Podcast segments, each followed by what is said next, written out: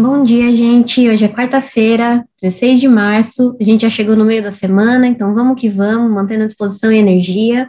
Meu nome é Jade Estopa Pires, eu sou jornalista da Megawatt e hoje é minha estreia no Minuto Mega, a segunda estreia na semana, né, junto com a da minha colega Camila Maia na segunda-feira. Bom, hoje vamos falar sobre a aprovação da conta escassez hídrica que ocorreu ontem depois de duas postergações sobre o andamento do projeto de lei 414, que trata da modernização do setor elétrico brasileiro, sobre a aprovação dos ajustes tarifários da Light e da Enel Rio, as continuadas críticas do presidente Bolsonaro ao reajuste tarifário realizado pela Petrobras e outras coisas. Bom, vamos começar falando sobre a situação no leste europeu.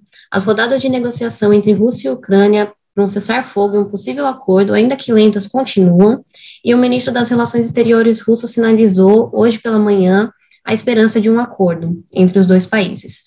É, o conflito ele se estende já há 21 dias e vem tendo diversas implicações econômicas, além das terríveis consequências humanas e sociais, como a gente tá, tem acompanhado na, nas notícias, né? Bom, falando agora em Brasil, a Agência Nacional de Energia Elétrica, a ANEEL, aprovou ontem a conta escassez hídrica em uma reunião extraordinária.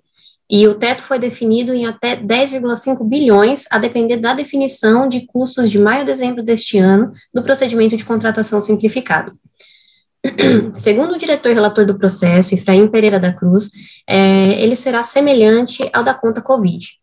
Dessa forma, a agência determinou a liberação na primeira tranche de 5,3 bilhões, que responde pelos valores de 540 milhões do déficit, déficit da conta bandeiras, 790 milhões dos custos de importação nos meses de julho e agosto de 2021, 1,68 bilhão do pagamento de bônus de redução voluntária e 2,33 bilhões de diferimentos tarifários dos processos de 2021 e 2022. É, a redução média tarifária em 2022 é decorrente, é, decorrente dos deferimentos é de 2,69%. O maior reflexo ocorreu na revisão tarifária da CIA, com um impacto negativo de 24,32%. As demais distribuidoras tiveram reduções abaixo de 10%.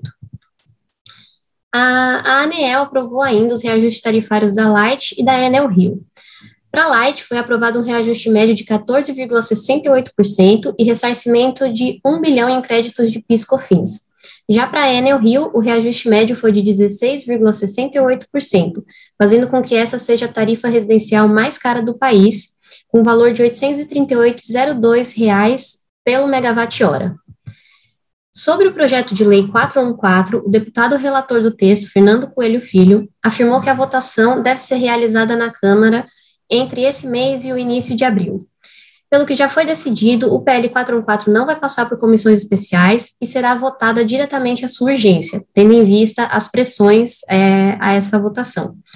Tem uma versão do relatório circulando nas últimas semanas e, de acordo com ela, existe a previsão de uma abertura total do Mercado Livre em até 42 meses da publicação da lei. Vamos acompanhando todo esse processo ao longo desse mês para ver o que acontece. Com relação à Petrobras e o reajuste tarifário aprovado na semana passada, o presidente Jair Bolsonaro reiterou suas críticas à estatal, afirmando que ela deveria ter esperado um dia mais para determinar os novos preços, porque nesse momento é, os, os preços já indicavam uma estabilização. O Bolsonaro afirmou ainda que aguarda contato da Petrobras, que ainda não se manifestou sobre suas declarações, e que a responsabilidade por esse reajuste recai inteiramente sobre ela, não havendo tido influência do governo. Hoje, às oito e meia da manhã do horário de Brasília, eu chequei, o preço do barril de petróleo Brent chegou a 99,65 dólares, é, representando um aumento de cerca de 0,95% em relação aos preços de ontem. É, ontem também foi divulgada pela empresa de pesquisa energética e pelo Ministério de Minas e Energia o novo caderno do PDE 2031, que trata sobre a demanda e a eficiência energética projetada sobre o período. Vamos agora para a nossa agenda do dia.